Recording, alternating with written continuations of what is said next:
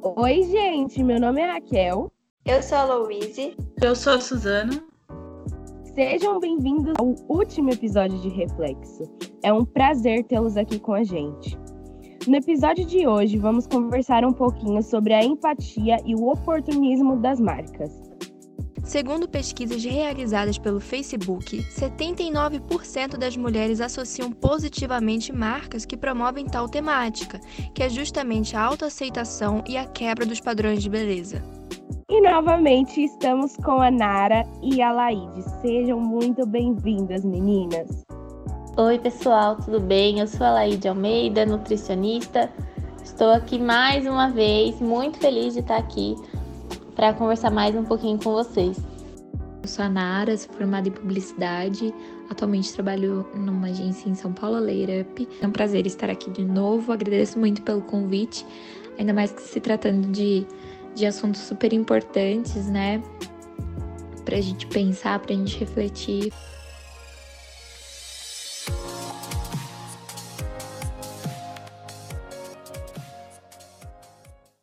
Bom, gente, eu tô muito curiosa para saber o que vai rolar no episódio de hoje.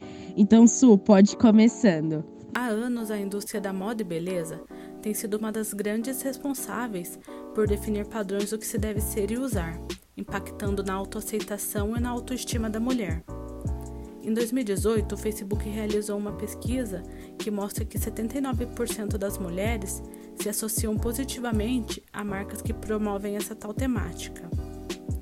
E hoje várias empresas estão cada vez mais dispostas né, a aderir e mostrar a diversidade que existe no mundo feminino. A Dove, por exemplo. Há anos ela tem levantado a bandeira da autoestima, enaltecendo a importância da real beleza. Mas durante esse período, ela sofreu alguns equívocos é, que foram muito mal vistos pelo público. A mais recente foi em 2017 onde uma propaganda gerou polêmica ao mostrar mulheres negras se transformando em mulheres brancas após usar um sabonete da marca, como se elas trocassem de pele. Nara, é muito bom ter você aqui novamente. Bom, levando em conta esse caso da Dove, você acha que essa situação não faz parecer que ela esteja utilizando do oportunismo? Que talvez se a marca realmente estivesse conectada a essas causas com a intenção de se posicionar, essa situação não teria sido evitada? Bom, primeiro gostaria de colocar que vou usar né, o meu privilégio de mulher branca e padrão para pontuar né, o, os assuntos que a gente vê no dia a dia no mercado publicitário. E até linkando com o último assunto que, do bate-papo que eu participei, quem quiser ouvir, tá bem legal. É, onde eu falei que as empresas que não não são mais humanizadas e seguem esse ritmo do mercado que cada vez mais tenta se aproximar, se aproxima de marcas que são humanizadas, é, elas vão sair perdendo. E isso acontece com as empresas que são preconceituosas, elas vão acabar caindo. E tem que cair mesmo, né? É, Inclusive, é muito interessante ter pessoas que não são padrão dentro da empresa. Não porque é uma coisa óbvia, isso não, não, esse preconceito não tem que existir, não deveria existir, mas muitas empresas ainda, né, é, tem muito preconceito, a gente sabe disso, infelizmente, né? Mas é, é, quando tem essas pessoas que não são padrão, é uma oportunidade muito grande de aprender, de não que essas pessoas tenham que nos ensinar, não é isso mas no dia a dia a gente acaba aprendendo muito e elas vão colocar cada vez mais em pauta é, em, reuniões de, em reuniões de brainstorm essas pautas, é, essas ideias, né? É, e, e, isso é muito interessante. Acho que as empresas e as pessoas que não, não acatam isso e não buscam aprender cada vez mais vão ficar para trás e é ótimo que fique mais, que fique para trás mesmo que a gente possa aprender cada vez mais com essas pessoas e com, com as pautas, né? Com esses assuntos que são tão interessantes serem abordados para a gente aprender e, e ser menos preconceituosos, né? Meu, é muito real esse ponto que a Naira trouxe. É algo muito real, né? E eu fiz uma enquete esses dias no meu Instagram para conversar mesmo com, com a mulherada, para saber também a opinião delas referente a esses assuntos que a gente está abordando aqui no podcast. E de 200 mulheres que votaram, 81% tem uma, um, um, bloqueio com, com as publicidades. Tem um, um, já se sentiram muito oprimidas, já se sentiram mal com as publicidades que hoje as marcas colocam, né? É, nas mídias sociais, na televisão, enfim. E é muito triste, porque hoje a gente poderia mudar muito essa situação, né? E agora eu quero saber da Lá. É, a vivência dela com isso, com as publicidades. Eu quero saber também é, a opinião dela. Enfim, expõe isso pra gente lá, por favor. Eu acredito muito que seja um conjunto de fatores na realidade, né? A gente vive agora na era Instagram, que é a era de fotos muito arrumadas, fotos editadas e junto com isso a edição dos corpos. Você aumenta o que você tem que aumentar, você diminui o que você acha que você tem que diminuir. E um dos principais fatores dessa insatisfação corporal é a comparação. Quando eu vejo um corpo ali a todo momento na minha tela, corpos trabalhados além da questão né, estética da coisa, que a gente já falou um pouquinho sobre emagrecimento, sobre a simbologia do corpo, a gente também tem ali um monte de foto editada, pernas sem estrias, sem celulite, corpos perfeitamente alinhados. E aí quando a gente olha para o nosso mero corpinho, corpinho ali mortal, é, a gente vê um corpo completamente diferente. E é, o corpo da mídia, o corpo ali do, do Instagram é o corpo endeusado, o corpo perfeito. E com isso vem a insatisfação. E aí a indústria também percebe essa insatisfação, né? A gente compra produtos de marcas que a gente conheça e acredite né, naquilo que, que a empresa preza, no valor da empresa.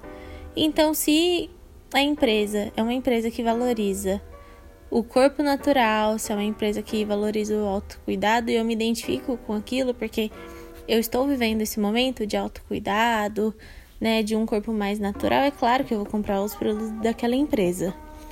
É, é muito delicado pensar em tudo isso, se é algo oportunista ou não dessas empresas. A verdade é que, assim como qualquer empresa, o, o fundamento assim, principal, o objetivo principal é o lucro. Então, eu realmente não consigo dizer se é apenas um, uma brecha que, que as empresas viram ou se realmente elas estão ali dispostas a mostrar o verdadeiro valor da mulher. Eu acho que é um assunto bem delicado assim e que depende muito da empresa, né? A gente tem que conhecer muito bem antes de conseguir falar nisso assim, sabe, com muita firmeza. Cara, eu tô amando a empatia de vocês para responder tudo isso. É incrível. É... Lô, você disse para mim que tinha pesquisado algumas coisas é, pontuais, né, e importantes. É, quer compartilhar com a gente? Outra campanha publicitária que não deu certo foi a C&A, que ao tentar fazer uma campanha de inclusão social, fez uma, um projeto, né, com plus size, só que ela contratou um modelo bem mais magra, não tem o as medidas né, de pessoas obesas, o que desagradou totalmente o público e os clientes. E ela apenas pediu desculpas e disse que respeita todo e qualquer tipo de, de diversidade né, dos corpos. Só que ela não reformulou a campanha. Ela apenas pediu desculpas e ficou por isso mesmo, diferente da Dove, né, que fez, fez diferente. Então, tendo isso como base, nós podemos tirar várias análises e conclusões, né, desse problema de, é, que estamos lidando aqui. Meu Deus, é algo muito triste ver isso, porque é como se nada tivesse acontecido, né?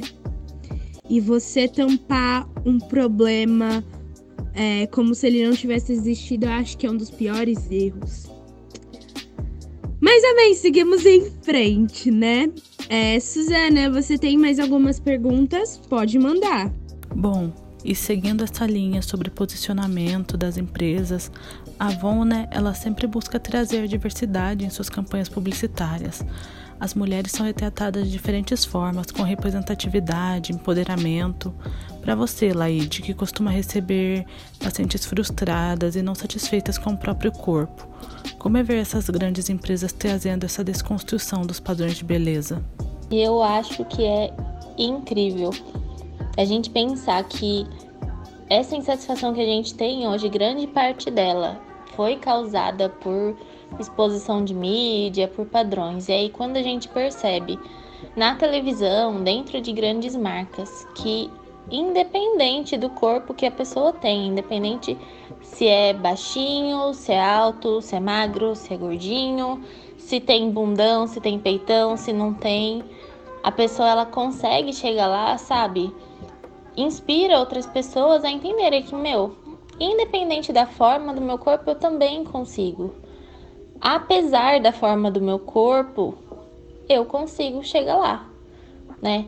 É, a forma do nosso corpo já não é mais uma barreira de pensar que, sabe, ah, eu estou fora do padrão, então é por isso que eu não chego em tal lugar que eu quero.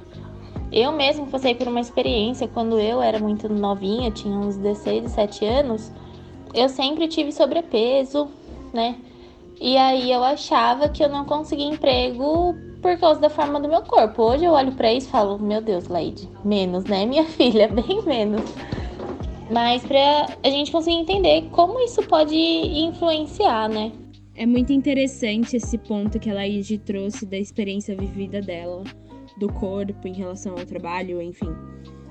É triste também, né? É muito triste. Eu já passei por isso sem passar muito bem por isso. O meu caso foi referente que eu achava que eu, quando eu era bem novinha, eu achava que eu não teria amigos e nem um relacionamento porque eu era uma menina gorda. E na verdade isso é uma mentira, uma baita de uma mentira. Porque você é você, independente do corpo que você tem, da aparência que você tem. Isso é um fato, né? É... E é muito interessante de ver porque isso também tem um quê em identidade, né? Empoderamento, no que que as pessoas te reafirmam, né? No que que você mesmo se reafirma? Qual é o valor que você tem para você mesmo? Isso é muito é muito real. E a gente precisa empoderar mais as pessoas, sabe? Não só as mulheres, eu acredito que todo mundo, mas principalmente as mulheres, porque a gente já sofreu muito nessa sociedade. Uh, Nara, é, eu queria que vocês é, coloquem as suas ideias. Nessa mesma pergunta que a Suzana fez para a Leide, eu queria que você me mostrasse um pouco das suas ideias, do seu ponto de vista referente a isso. Por favor. Campanhas ainda mais antigas é assustador, é surreal. E ainda bem que a gente chegou aqui, né? Como eu disse, tendo muito que aprender ainda, a gente tem muito caminho para percorrer, mas Ainda bem que hoje a gente já coloca isso em pauta e muitas empresas tem, entendem, né? E, e, e buscam entender isso também. Nara, e para você, é interesse ou é empatia? Se essas empresas, né, estão sendo ou não interesseiras, não posso dizer, né, assim do ponto de vista delas, mas de uma coisa eu tenho certeza que é uma oportunidade muito grande de aprender. Então as empresas que abraçam isso realmente assim de coração e, e, e se abrem para entender e aprender cada vez mais sobre essas pautas, é, vão muito mais longe, né, tanto como empresa e quanto como pessoa, né? E é super importante isso e que a gente aprenda sempre mais e a se colocar, né, no lugar do outro e, e de ter mais respeito, empatia. E é isso. Bom, é, por hoje nós ficamos por aqui. Muito obrigada, meninas. Muito obrigada a Rafa que participou com a gente no primeiro episódio. É, sim, as opiniões de vocês, o, as ideias de vocês, esse podcast não aconteceria. Muito obrigada pela disponibilidade. Muito obrigada, minhas companheiras de podcast. Muito obrigada a todo mundo que ouviu. Eu entrei na plataforma, eu vi que bastante gente ouviu, eu fiquei muito feliz por isso. Eu acredito que esse podcast foi um momento que nós tivemos para mudança. Então, eu espero que assim como nós aqui, que nesse bate-papo é, aprendemos bastante. espero muito que vocês também tenham aprendido algo. É, é isso, gente. Eu queria agradecer mesmo vocês. E lembre-se que você está acima de todos os padrões. E é isso. Beijinhos, gente.